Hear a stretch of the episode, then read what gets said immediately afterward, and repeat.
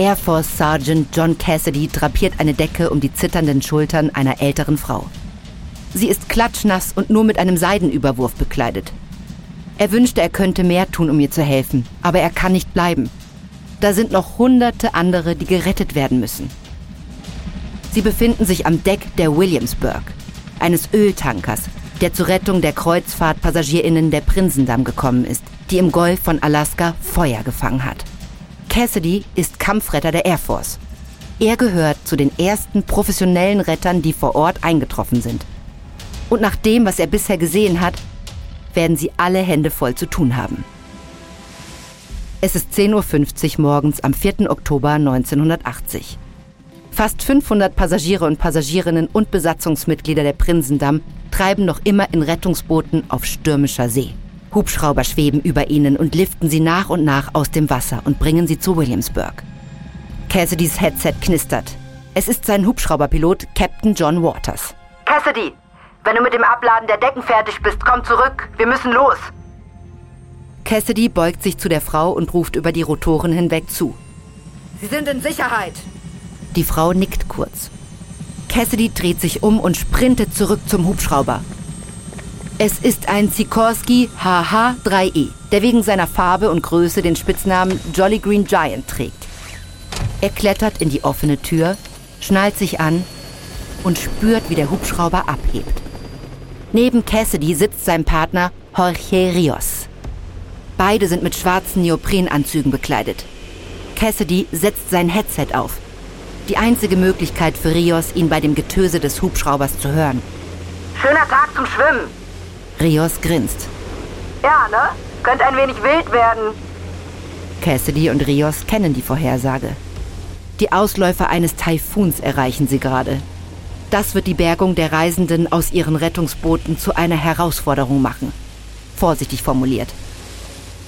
Es regnet in Strömen und Cassidy schätzt, dass die Wellen mindestens viereinhalb Meter hoch sein müssen.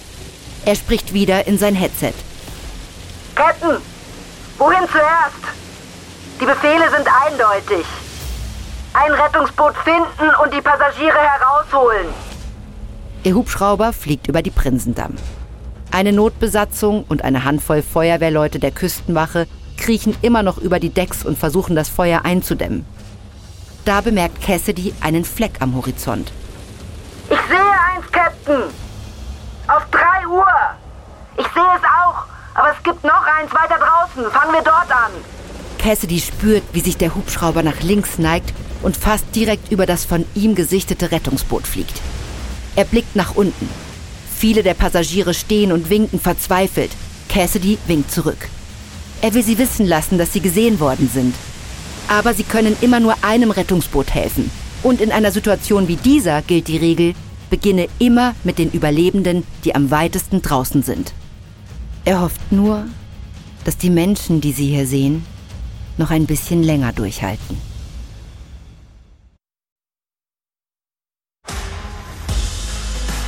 Ich bin Eva Bay und das ist Überlebt von Wondery.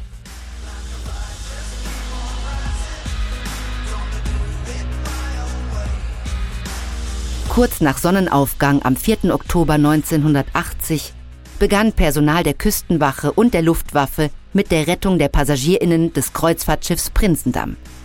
Im Schiff war einige Stunden zuvor Feuer ausgebrochen und mehr als 500 Leute waren gezwungen, sich in Rettungsboote zu begeben, mitten im Golf von Alaska.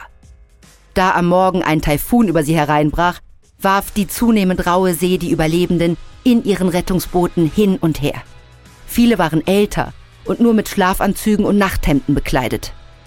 Einige Rettungsboote waren mehr als eine Meile von dem brennenden Kreuzfahrtschiff abgetrieben worden. Die Insassen mussten befürchten, dass die Retter sie nie finden würden. Dies ist Folge 4. Das letzte Rettungsboot.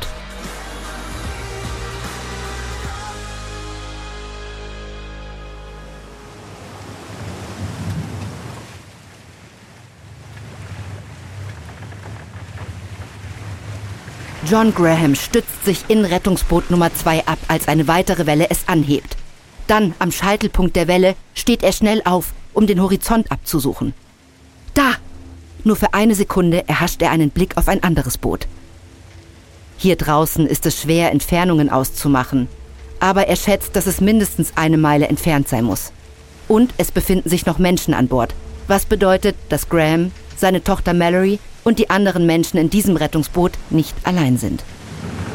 Sie fallen ins Tal der Welle und Graham hält sich an der Seite des Bootes fest, um nicht zu stürzen. Er lässt sich wieder auf die Bank neben Mallory plumpsen, die zu ihm aufsieht. Sie zittert. Sie treiben nun schon seit fünf Stunden auf dem Meer. Hast du was gesehen? Ja, ein weiteres Rettungsboot. Das war's? Wo ist der Hubschrauber hin? Graham fragt sich das Gleiche. Vor einer Weile ist ein großer grüner Hubschrauber direkt über sie hinweggeflogen. Nahe genug, dass er einen der Männer an Bord winken sehen konnte. Graham und Mallory und alle anderen an Bord von Rettungsboot Nummer 2 haben gewunken und geschrien, aber der Hubschrauber ist weitergeflogen. Graham kann nicht verstehen, warum. Es fühlt sich an, als wären sie vergessen worden. Ihr Rettungsboot hat keinen Motor und so treiben sie einfach weiter. Sie können nicht einmal mehr die Prinsendamm sehen oder den riesigen Öltanker, der kurz nach Sonnenaufgang am Horizont auftauchte und ihnen Hoffnung auf baldige Rettung machte. Zwischen den hohen Wellen und dem strömenden Regen ist die Sicht stark eingeschränkt. Und das Wetter wird immer schlechter. Graham drückt Mallory fester an sich. Sie haben uns gesehen, Mel. Wir müssen nur noch ein bisschen länger durchhalten. Graham schaut nach unten. Mit jeder Welle gelangt mehr Wasser in das Boot und schwappt um ihre Füße. Einige der Leute sind barfuß und das Wasser ist eiskalt. Graham schätzt, dass die Lufttemperatur knapp über Null liegt. Er wirft einen Blick auf seine Uhr. Es ist kurz nach elf. Er schaut sich auf dem Boot um. Viele sind nass und zittern. Er befürchtet, dass Unterkühlung einsetzt. Und sie könnten noch viel länger diesem eiskalten Regen ausgesetzt sein, wenn sie weiter abtreiben. Immer weiter weg von der Prinzendamm.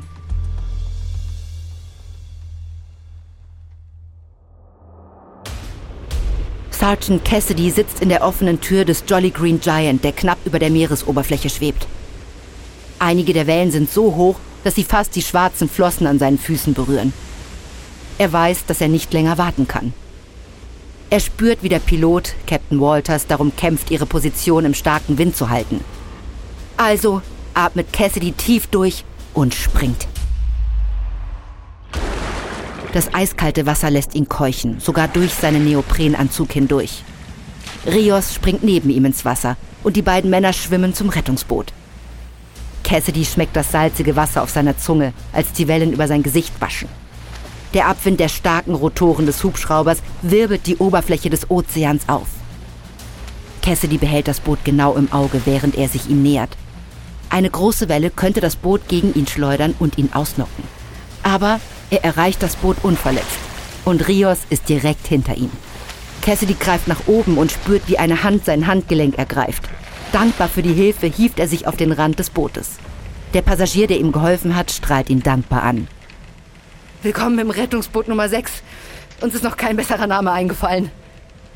Cassidy grinst zurück. Dann fällt ihm ein Problem auf. Das Boot ist weit über sein Fassungsvermögen hinaus besetzt. Jeder Quadratzentimeter ist belegt. Cassidy kann nur auf dem Rand des Bootes sitzen. Er blickt zu Rios hinüber, der immer noch im Wasser ist.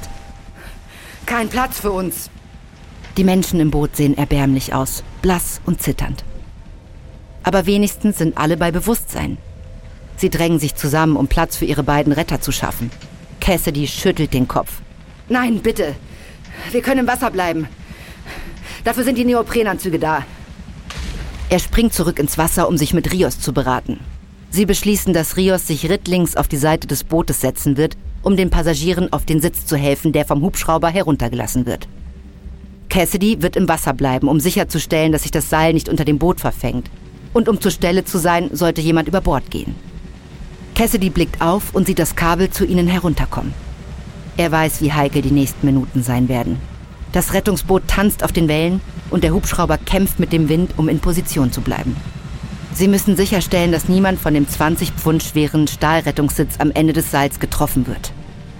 Als sich das Kabel ihrer Position nähert, greift Rios danach und hält es fest. Cassidy hört, wie sich ein Passagier zu Wort meldet. Wie kommen wir darauf? Cassidy versteht die Verwirrung des Mannes. Am Ende des Kabels befindet sich ein leuchtend gelbes Teil. Ein sogenannter Jungle Penetrator. Aus dem Hubschrauber abgeworfen, sieht es wie ein schmales Projektil aus. Doch als Rios es zu fassen bekommt, entfaltet es sich zu einem großen Sitz in Form eines Ankers. Es ist nicht ganz einfach darauf zu klettern. Und Cassidy und Rios müssen sicherstellen, dass alle sicher angeschnallt sind. Rios sichert den ersten Geretteten im Penetrator und gibt dem Flugingenieur, der sich aus der offenen Tür des Hubschraubers lehnt, den Daumen nach oben. Langsam strafft sich das Gurtband und der Passagier beginnt zum Hubschrauber aufzusteigen. Sobald er sicher an Bord des Jolly Green Giant ist, wiederholen sie den Vorgang. Der Flugingenieur senkt den Penetrator wieder ab und Rios schnallt einen weiteren Überlebenden an. Es geht quälend langsam voran, aber es gibt keinen anderen Weg. Cassidy kann sehen, wie schwer es für Captain Walters ist, seine Position über dem Rettungsboot zu halten. Das liegt nicht nur am Wind oder an den Wellen, die das Boot wie in einer Achterbahn hin und her werfen. Wenn der Hubschrauber Treibstoff verbraucht, wird er leichter. Aber mit jedem neuen Passagier, der an Bord kommt, steigt auch wieder das Gewicht. Und so muss sich der Helikopter andauernd entsprechend justieren.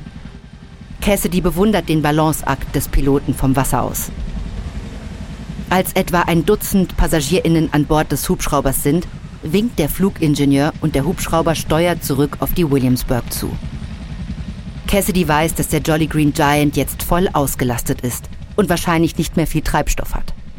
Sie werden auf dem Deck des Öltankers landen, die erste Gruppe von Evakuierten absetzen und dann zum Auftanken mit Kingbird zusammentreffen. Kingbird ist ein HC-130 Tankflugzeug, das über dem Gelände kreist und als eine Art fliegende Tankstelle für den Hubschrauber dient. Das ist zwar schneller, als den ganzen Weg zur Küste zurückzufliegen, um aufzutanken, aber es wird trotzdem eine Weile dauern. Cassidy hieft sich in das Rettungsboot. Wenigstens gibt es jetzt Platz für ihn und Rios. Nach all der Zeit im Wasser beginnt er die Kälte zu spüren. Und er hat das Gefühl, den halben Ozean geschluckt zu haben. Er lehnt sich über die Bordwand und übergibt sich. John Graham greift nach dem Metallkorb, der an einem Kabel über seinem Kopf baumelt. Er wird von einem Hubschrauber der Küstenwache herabgelassen, der etwa sechs Meter über ihnen schwebt. Er und ein weiterer Passagier kriegen den Korb zu fassen und halten ihn fest. Graham blickt sich um. Alle wollen von diesem Boot runter, aber niemand meldet sich freiwillig als Erster. Er erinnert sich an die Titanic und ruft. Frauen und Kinder zuerst! Niemand erhebt Einwände. Graham nimmt Blickkontakt mit Mallory auf. Mit 13 Jahren ist sie die jüngste Person an Bord. Sie scheint zu wissen, was er denkt, schüttelt den Kopf und deutet dann nach links. Die Frau, die neben Mallory sitzt, ist wahrscheinlich in ihren 70ern und bis auf die Knochen durchnässt, eine klatschnasse Decke um ihre Schultern gewickelt. Sie hat aufgehört zu zittern. Ein ungutes Zeichen von Unterkühlung. Er und Mallory helfen der frierenden Frau auf die Beine und führen sie zu dem Korb der von einem anderen Passagier gehalten wird. Sie heben die Frau hinein und zeigen dem Retter, der aus dem Hubschrauber herunterschaut, den Daumen nach oben. Die Frau weht im Wind hin und her, als das Seil sie nach oben zieht. Graham hatte gehofft, dass ein Rettungsschiff auftauchen würde, damit sie alle auf einmal an Bord kommen könnten. Aber wenn ein Hubschrauber die einzige Möglichkeit ist, dieses Rettungsboot zu verlassen, dann werden sie das Beste daraus machen. Nachdem acht Menschen hochgeliftet worden sind, sieht Graham zu, wie der Hubschrauber in Richtung des riesigen Öltankers weit entfernt davonfliegt. Er schaut zu Mallory und den anderen Insassen, von denen einige niedergeschlagen aussehen. Mach dir keine Sorgen. Sie werden zurückkommen. Ein älterer Herr holt seine Taschenlampe aus seiner Tasche. In der Morgendämmerung war sie das einzige Licht an Bord des Rettungsbootes gewesen. Er wirft sie ins Wasser. Die werden wir nicht mehr brauchen. Graham ist sich da nicht so sicher. Er sieht sich um. Der Wind nimmt an Stärke zu. Die Wellen rütteln noch heftiger an ihrem Rettungsboot als zuvor.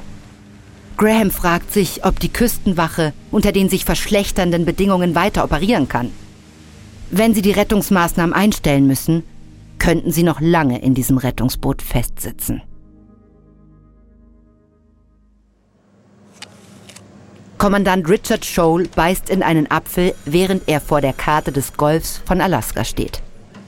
Er ist seit fast zwölf Stunden hier in der Kommandozentrale der Küstenwache in Juneau und hat gerade gemerkt, wie hungrig er ist. Aber er hat keine Zeit für eine Essenspause. Trotz schwieriger Bedingungen und abgetriebenen Rettungsbooten haben seine Rettungsteams gute Fortschritte gemacht. Mehrere Hubschrauber der Küstenwache sowie je ein Hubschrauber der Luftwaffe und der kanadischen Streitkräfte haben die Passagiere und Passagierinnen langsam aber sicher aus dem Wasser geliftet und zum Öltanker gebracht. Der Taifun wird jedoch immer stärker. Inzwischen erreichen die Winde Geschwindigkeiten von über 60 Kilometern pro Stunde, was die Hubschraubereinsätze zunehmend schwierig und gefährlich macht. Eine sicherere Option bei diesem Wetter wäre der Einsatz des Kutterschiffs Boutwell. Aber das ist noch unterwegs. Scholl schaut auf seine Uhr. Die Reisenden treiben schon seit fast neun Stunden in den Rettungsbooten. Er wendet sich an einen seiner Offiziere, der gerade telefoniert. Wie ist der Status der Boutwell? Der Mann hält einen Finger hoch und legt den Hörer auf. Das war sie gerade. Die Boutwell ist soeben eingetroffen. Sie setzt jetzt ein Beiboot aus, um bei der endgültigen Evakuierung der Prinzendamm zu helfen. Danach folgen dann die Rettungsboote. Shoal entspannt sich. Aber nur für einen Moment. Die meisten der Rettungsboote haben keine Leuchtraketen. Wenn die Boutwell sie nicht vor Einbruch der Dunkelheit ausfindig macht, könnten sie bis zum nächsten Morgen unmöglich zu finden sein. Einige der Menschen werden wahrscheinlich schon vorher an den Folgen der Kälte sterben.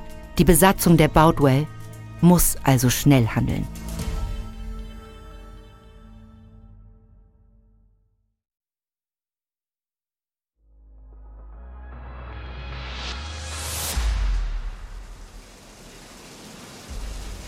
Auf der Brücke der Prinsendamm drückt Kapitän Cornelius Wabeke auf den Knopf seines Walkie-Talkies. Er muss den Kapitän der Boutwell, die gerade eingetroffen ist, auf den aktuellen Stand der Dinge bringen. Das Feuer ist außer Kontrolle. Wir müssen das gesamte verbliebene Personal evakuieren, einschließlich der Feuerwehrleute der Küstenwache. Wir sind für jegliche Hilfe dankbar. Wabeke lässt den Knopf los und wartet auf eine Antwort. Das hier ist der schlimmste Albtraum eines jeden Kapitäns. Der Speisesaal ist ein unkontrollierbares Inferno. Auf einigen der unteren Decks strömt Meerwasser durch die Bullaugen, die durch das Feuer aufgesprengt wurden. Obwohl das Schiff nicht unmittelbar zu sinken droht, weiß Wabeke, dass er und seine verbliebene Mannschaft das Schiff verlassen müssen.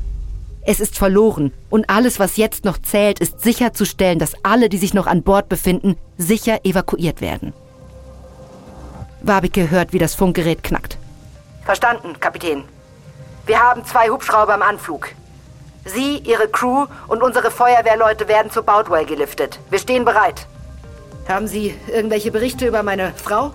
Sie ist sicher an Bord der Williamsburg, Captain. Wabeke schließt die Augen und drückt erneut auf den Knopf des Walkie-Talkies. Danke, Captain. Wir sind bereit für die Evakuierung.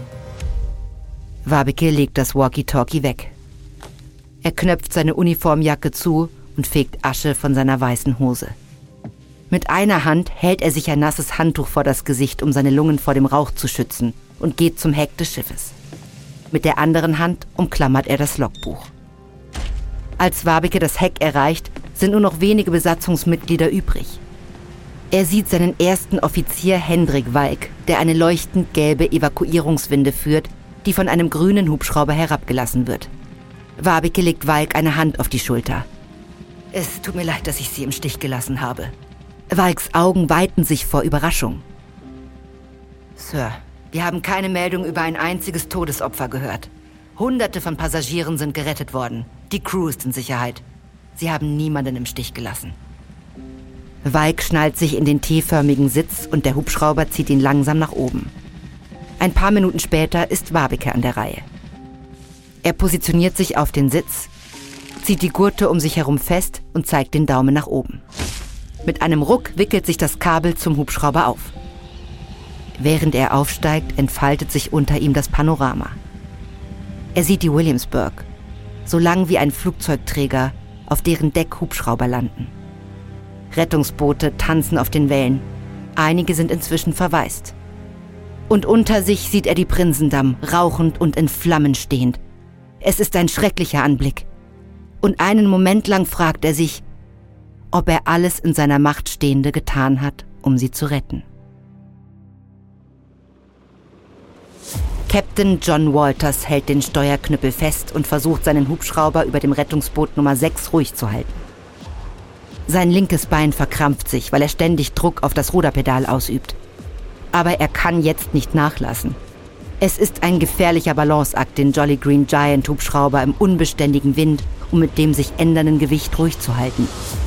Unter ihm werfen sechs Meter hohe Wellen das Rettungsboot wie einen Korken hin und her. Er weiß, dass seine beiden Kampfretter John Cassidy und Jorge Rios erschöpft sein müssen. Sie sind schon seit Stunden im Rettungsboot und helfen den Insassen in den Jungle Penetrator, der sie zum Hubschrauber hochzieht. Walters wirft einen Blick auf seine Tankanzeige. Er geht davon aus, dass sie genug Treibstoff haben, um zwei weitere Menschen in den Hubschrauber zu holen. Dann können sie zu Williamsburg fliegen, sie dort absetzen und weiter zum Kingbird, dem Tankflugzeug, das an Ort und Stelle kreist, fliegen. Seit Stunden wiederholen sie diesen Vorgang und bisher haben sie 61 Überlebende gerettet. Aber es sind immer noch 20 weitere Menschen da draußen. Und Walters kann sehen, dass Cassidy erschöpft ist. Er hat gesehen, wie sich der Kampfretter zweimal über die Bordwand übergeben hat. Als der Penetrator nun zum 62. Mal herabgelassen wird, hebt eine gewaltige Welle das Rettungsboot genau im falschen Moment an. Das Seil hat zu viel Spiel und es landet unter dem Boot. Walters spürt einen Ruck, sogar hier oben im Cockpit. Er funkt seinen Flugingenieur an. War es das, was ich denke? Ja, Sir, das Boot hat das Kabel durchtrennt. Es war aber niemand am Penetrator angeschnallt. Zumindest darüber ist Walters froh. Aber ohne Seil ist sein Hubschrauber für die verbleibenden Insassen an Bord des Rettungsbootes Nummer 6 nutzlos. Sie müssen entweder von einem anderen Hubschrauber oder einem Schiff der Küstenwache gerettet werden. Walters sendet einen Funkspruch an den Kutter der Küstenwache, die Boutwell. Boutwell, hier ist Rescue 802. Bitte melden. Wir haben ein gerissenes Penetrator-Kabel und müssen abbrechen. Rettungsboot Nummer 6 hat noch 20 Evakuierte an Bord, sowie zwei unserer Kampfretter. Die Antwort kommt schnell. Verstanden. Schicken Sie uns die Koordinaten. Walters schüttelt frustriert den Kopf. Cassidy und Rios und die übrigen Insassen an Bord des Rettungsbootes Nummer 6 kämpfen mit den schweren Bedingungen. Aber es gibt nichts mehr, was er tun kann, um ihnen zu helfen. Er steuert seinen Hubschrauber in Richtung der Williamsburg, um die letzte Gruppe von Evakuierten abzusetzen. Danach wird der Einsatz des Jolly Green Giants bei dieser Rettungsaktion beendet sein. Jeannie Gilmore ergreift den Ellbogen ihrer Mutter Niva und fordert sie auf, aufzustehen. Das ist keine leichte Aufgabe in dem ständig schwankenden Rettungsboot Nummer 4. Ein Rettungshubschrauber hat bereits zwei Landungen von Überlebenden des Rettungsbootes an Bord der Williamsburg gebracht. Jetzt kehrt er zurück, um eine dritte Gruppe von Evakuierten aufzunehmen. Und Jeannie will ihre 77-jährige Mutter unter ihnen sehen. Da das Rettungsboot mit jedem geretteten Passagier leichter wird, wird es in den Wellen noch heftiger hin und her geworfen. Jeannie sieht ihre Mutter an. Nivas Haut ist blassblau. Und mit der Zeit ist sie in eine Art Delirium gefallen. Jeannie nimmt ihre Hand. Sie ist eiskalt. Sie beugt sich näher an das Gesicht ihrer Mutter heran. Mom, es ist Zeit zu gehen. Niva schüttelt den Kopf. Nein, ich gehe mit dem Schiff unter. Mama, der Hubschrauber ist da, um uns zu retten. Aber er wird nicht ewig auf uns warten. Niva schüttelt erneut den Kopf und beginnt die Ringe von ihren Fingern zu ziehen. Hier, gib das deiner Tante Mary Lou. Jeannie schließt ihre Hand fest um die ihrer Mutter. Sie blickt zum Hubschrauber hinauf, dann wieder hinunter zu den anderen, die sie ungeduldig ansehen. Wenn Niva nicht von selbst in den Rettungskorb steigt, werden sie sie zwingen müssen. Plötzlich kommt Jeannie eine Idee. Es ist eine Notlüge, aber sie ist verzweifelt. Mom, John ist im Hubschrauber. Er ist hier, um der Küstenwache bei der Rettung zu helfen. Dein Schwiegersohn wartet auf dich. Niva sieht zu Jeannie auf. John ist hier? Ja, er ist im Hubschrauber, aber du musst jetzt los. Niva seufzt. Wenn es das ist, was John will, werde ich es tun. Jeannie spürt, wie ihr die Tränen der Erleichterung in die Augen steigen. Sie stützt Niva, die sich mühsam aufrappelt. Einige PassagierInnen halten den Korb fest, während andere helfen, Niva hineinzuheben. Sie befestigen die Gurte und die Seilwinde beginnt sie in den Hubschrauber zu heben. Jeannie blickt auf und winkt ihrer Mutter mit einem beruhigenden Lächeln zu. Aber Niva blickt in die Ferne, während ihr Korb im Wind hin und her schwankt. Nachdem sie ihre Mutter durch die offene Tür des Hubschraubers verschwinden gesehen hat, setzt Jeannie sich erschöpft hin. Die Frau, die sich zuvor als Muriel vorgestellt hat, rutscht zu ihr hinüber. Du solltest als nächstes gehen. Deine Mutter sieht nicht gut aus und du solltest bei ihr sein. Ein anderer Passagier, ein Zeitungsverleger namens Richard Steele, nickt zustimmend. Ja, Jeannie, du gehst, wir kommen hinterher. Erneut steigen Jeannie die Tränen in die Augen. Vielen Dank. Als sich der leere Korb wieder zum Rettungsboot senkt, helfen Steele und ein anderer Passagier Jeannie hinein. Sie spürt den Ruck des Seils, als es sich aufzurollen beginnt, und während sie hochgeliftet wird, beginnt sie zu schluchzen. John Graham hält den Rettungskorb fest, in den seine Tochter Mallory klettert. Einer der Hubschrauber hat einen Kampfretter heruntergeschickt, der Mallory hilft, sich zurechtzufinden und dann dem dröhnenden Hubschrauber über ihnen einen Daumen hoch zeigt. Graham sieht mit Herzklopfen zu, wie das Seil seine Tochter aus dem Rettungsboot Nummer 2 in den Himmel hebt. Er blickt durch den strömenden Regen zu ihr auf und sieht ihr lächeln. Ein schrecklicher Gedanke blitzt in seinem Kopf auf. Werde ich sie jemals wiedersehen? Dann ziehen die Retter sie an Bord und der Hubschrauber braust in Richtung des Öltankers davon. Ein Gefühl der Erleichterung überkommt ihn. Mallory ist in Sicherheit. In den nächsten zwei Stunden hilft Graham dabei, weitere Menschen in die Hubschrauber zu verladen. Am späten Nachmittag sind nur noch acht Leute übrig. Aber der Sturm lässt nicht nach. Im Gegenteil, er wird immer schlimmer. Der Wellengang ist so hoch, dass jedes Mal, wenn jemand aufsteht, die Gefahr besteht, über Bord geworfen zu werden. Das Wasser schnappt so schnell in das Boot, dass sie es abwechselnd ausschöpfen müssen. Und es zieht Nebel auf, der die Sicht einschränkt. Der Kampfretter tauscht einige Handzeichen mit einem der Rettungskräfte im Hubschrauber aus und ruft dann den Menschen im Boot etwas zu. Unser Pilot muss auftanken. Also werden wir vielleicht eine Weile weg sein. Aber keine Sorge. Es ist ein Kutter der Küstenwache in der Nähe. Wir werden Ihnen Ihre Position mitteilen. Falls wir nicht mehr zu Ihnen durchkommen können, dann werden Sie kommen. Der Rettungskorb kehrt zurück. Und diesmal klettert der Kampfretter hinein. Graham ist verblüfft. Moment, was meinen Sie damit? Lassen Sie uns hier zurück? Der Kampfretter ruft etwas, aber Graham kann ihn über das Dröhnen der Hubschrauberrotoren nicht verstehen. Hilflos sieht er zu, wie der Mann in den Hubschrauber steigt, dieser dann abdreht und im Nebel verschwindet.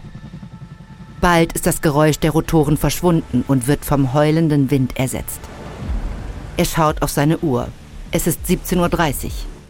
Er ist seit zwölf Stunden in diesem Boot. Wer auch immer kommt, um nach ihnen zu suchen, wird dies in völliger Dunkelheit tun. Das Rettungsboot hat keine Kommunikationsmittel, keine Lichter und keine Leuchtraketen.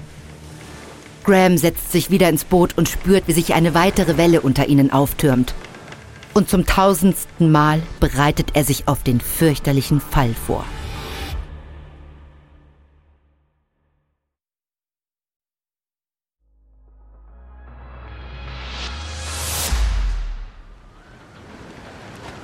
John Graham schöpft wütend Wasser aus dem Boden des Rettungsbootes Nummer 2. Er kann die Planken des Bootes unheilvoll knarren hören. Der Wind sprüht Wasser in das Boot und durchnässt die acht verbliebenen Männer an Bord. Mit jedem Liter, den sie zurück ins Meer schöpfen, schwappen etliche weitere hinein. Die Wellen müssen jetzt sieben oder zehn Meter hoch sein. Er hört einen anderen Passagier verzweifeln. Wir werden sinken. Graham sagt nichts. Aber er macht sich Sorgen, dass der Mann recht haben könnte. Sie schöpfen weiter Wasser, selbst als die Dämmerung um sie hereinbricht. Bald können sie nicht einmal mehr die Wellen sehen. Es ist stockdunkel. Graham macht eine Pause und lehnt sich zurück. Er ist erschöpft und möchte nur noch schlafen. Aber er weiß, dass er, wenn er einschläft, vielleicht nie mehr aufwacht. Er bemerkt, dass er nicht einmal mehr zittert ein sicheres Zeichen dafür, dass Unterkühlung einsetzt. Graham möchte aufschreien. Warum? Er hat den Auswärtigen Dienst verlassen, um sein Leben einem größeren Sinn zu widmen. Und jetzt soll er mitten im Golf von Alaska sterben, bevor er eine Chance bekommt, seine Bestimmung zu finden? Und er wird seine Tochter nie wiedersehen. Das scheint ihm nicht fair. Da hört Graham etwas durch den heulenden Wind. Es klingt wie ein Motor? Dann durchschneidet ein Suchscheinwerfer die Dunkelheit und erfasst ihr schaukelndes Rettungsboot. Es ist ein Schiff. Als es näher kommt, kann Graham sehen, dass es riesig ist. Fast so groß wie die Prinzendamm. An der Seite des Schiffes kann Graham die Worte lesen. US-Küstenwache. Endlich. Sie sind gerettet. In der Kommandozentrale der Küstenwache in Juneau setzt sich Richard Scholl zum ersten Mal seit Stunden wieder hin. Es ist 19 Uhr am Abend des 4. Oktober und es sieht so aus, als ob alle Passagierinnen und Besatzungsmitglieder der Prinzendamm gerettet worden sind. Einige sind mit Hubschraubern auf das Festland zurückgeflogen worden. Andere sind von dem Kutter Boutwell und anderen Schiffen, die auf den Notruf reagiert haben, aufgenommen worden. Die meisten befinden sich an Bord des Öltankers Williamsburg. Aber wie viele es genau sind, weiß Scholl nicht mit Sicherheit. Die Besatzung der Williamsburg ist im Moment nicht in der Lage, eine genaue Zählung vorzunehmen. Die Williamsburg ist riesig und die Evakuierten sind über das ganze Schiff verstreut. Dennoch wurde Scholl versichert, dass alle Rettungsboote aufgefunden und evakuiert worden sind. Was für ein Tag! Scholl blickt auf, als einer seiner Kommunikationsoffiziere einen Telefonanruf beantwortet. Das Gesicht des Offiziers wird blass. Scholl steht auf. Was ist los? Es ist ein Oberstleutnant der Luftwaffe. Zwei ihrer Kampfretter, die Sergeants Cassidy und Rios, haben sich nicht zurückgemeldet. Er will wissen, wo sie sind. Scholl ist plötzlich schwindlig. Das kann nur eines bedeuten. Da draußen liegt noch ein Rettungsboot. Jemand muss sich bei der Zählung der Boote geirrt haben. Er eilt zum Telefon. Er muss seine Mitarbeiter, die noch vor Ort sind, alarmieren. Sie dürfen keine Sekunde mehr verlieren. Captain Lee Crum hat die Augen weit geöffnet, während der starke Suchscheinwerfer der Boutwell die Wasseroberfläche abtastet. Irgendwo da draußen liegt ein Rettungsboot mit zwei Kampfrettern der Luftwaffe und mindestens einem Dutzend Passagieren der Prinzendamm.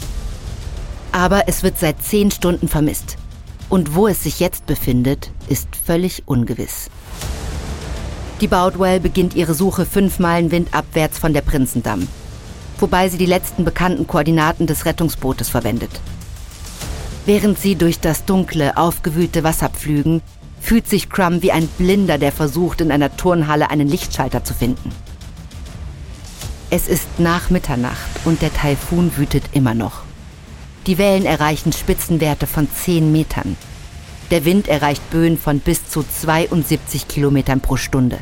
Er kann sich kaum vorstellen, was die Menschen an Bord des letzten verbliebenen Rettungsbootes durchmachen müssen. Das heißt, wenn sie noch am Leben sind. Wenigstens hat das vermisste Rettungsboot zwei Kampfretter der Army an Bord.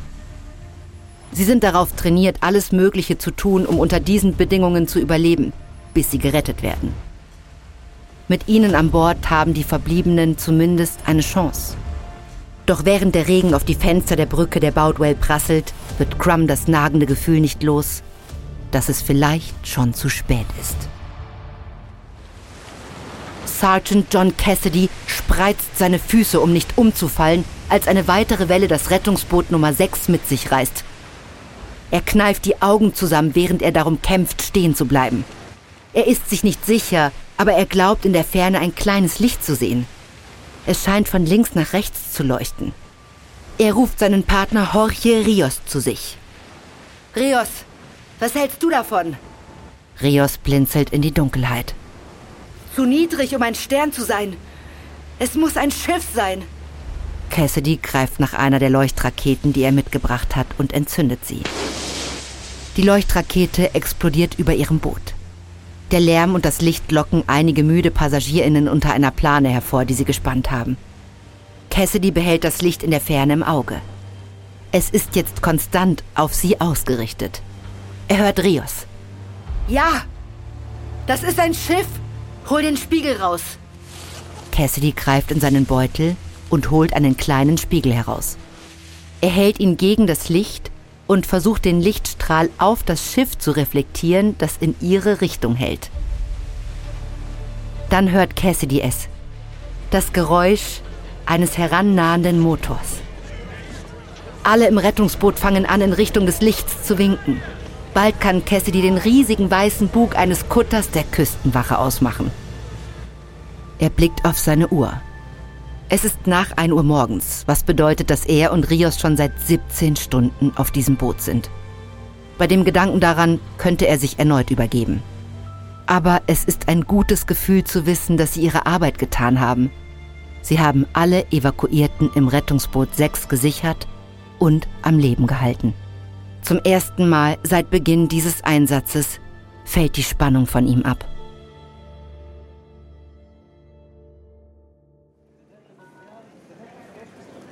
John Graham drängt sich durch eine Menge von Schaulustigen und Reportern, als er zum Gate im SeaTac-Flughafen von Seattle eilt. Er blickt auf das Rollfeld und sieht die Maschine landen. Seine Tochter Mallory sitzt in diesem Flugzeug und er kann es kaum erwarten, sie zu sehen. Es ist Montagnachmittag, der 6. Oktober, 48 Stunden nachdem seine Tochter aus dem Rettungsboot in einen Hubschrauber geliftet wurde. Graham hat sie seitdem nicht mehr gesehen. Der Hubschrauber hat Mallory zu Williamsburg gebracht, die in den Hafen von Valdez in Alaska gesegelt ist. Graham selbst ist an Bord der Boutwell geblieben, die schließlich in Sitka gelandet ist, nachdem sie ein weiteres Rettungsboot gefunden hatte, das noch als vermisst galt. Nach einer dringend benötigten warmen Mahlzeit hat Graham einen frühen Flug nach Seattle genommen, wo ihm versichert wurde, dass er endlich wieder mit seiner Tochter vereint werden würde. Die Tür zum Flugsteig öffnet sich. Graham stellt sich auf die Zehenspitzen, um seine Tochter unter den Fluggästen ausfindig zu machen. Endlich sieht er sie. Mel! Mallory! Dad! Sie entdeckt ihn und drängt sich an den Leuten vor ihr vorbei. Während die Kameras der Nachrichtenteams um sie herum klicken, stürzt sie sich in Grahams Arme. Er hebt sie hoch und umarmt sie. Ach, Dad, denk dran. Nur die Harten? Graham lacht. Komm in Garten. Graham drückt seine Tochter besonders fest an sich.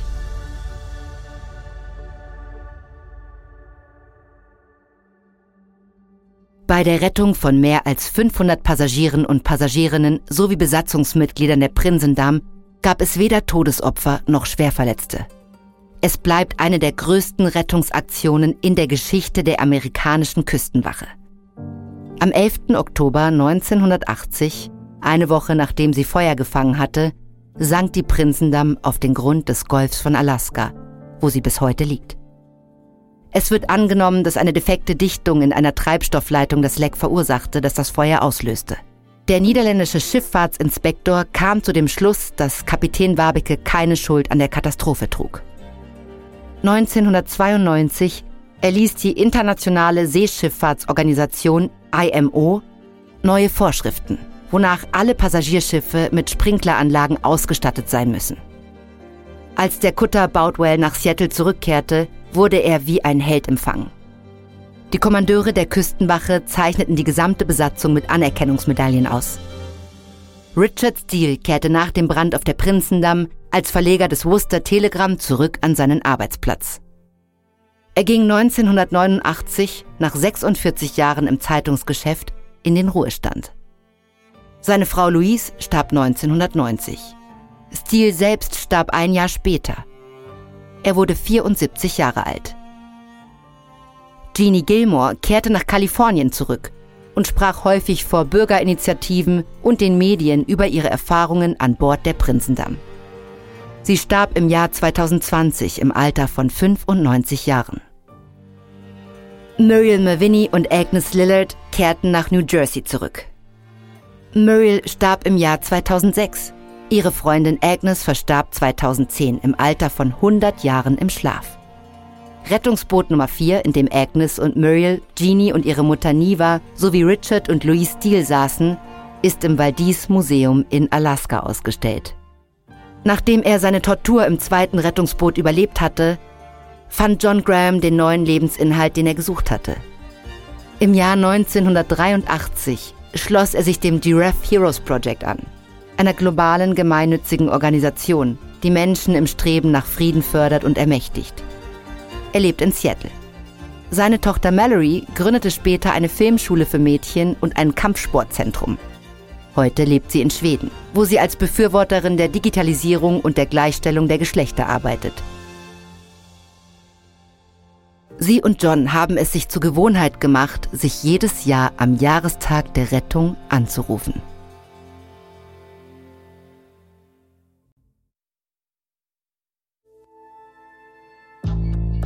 Das war die vierte Folge unserer vierteiligen Serie Kreuzfahrtschiff in Not. Eine kurze Anmerkung zu unseren Szenen. In den meisten Fällen können wir nicht genau wissen, was gesagt wurde, aber alles basiert auf historischen Recherchen. Wenn Sie mehr über dieses Ereignis erfahren möchten, empfehlen wir Ihnen das Buch Nowhere Lost von Stephen J. Corcoran. Überlebt ist eine Produktion von Munk Studios für Wondery. Ich bin Eva Bay. Steve Finessi hat diese Folge geschrieben. Redaktion Sean Revive. Katja Reister hat die Folge übersetzt und adaptiert. Produzentin von Munk Studios Ilona Toller. Das Sounddesign haben Rob Selliger und Stefan Galler gemacht. Für Wondery Producer Simone Terbrack. Executive Producer Tim Kehl, Jessica Radburn und Marshall Louis.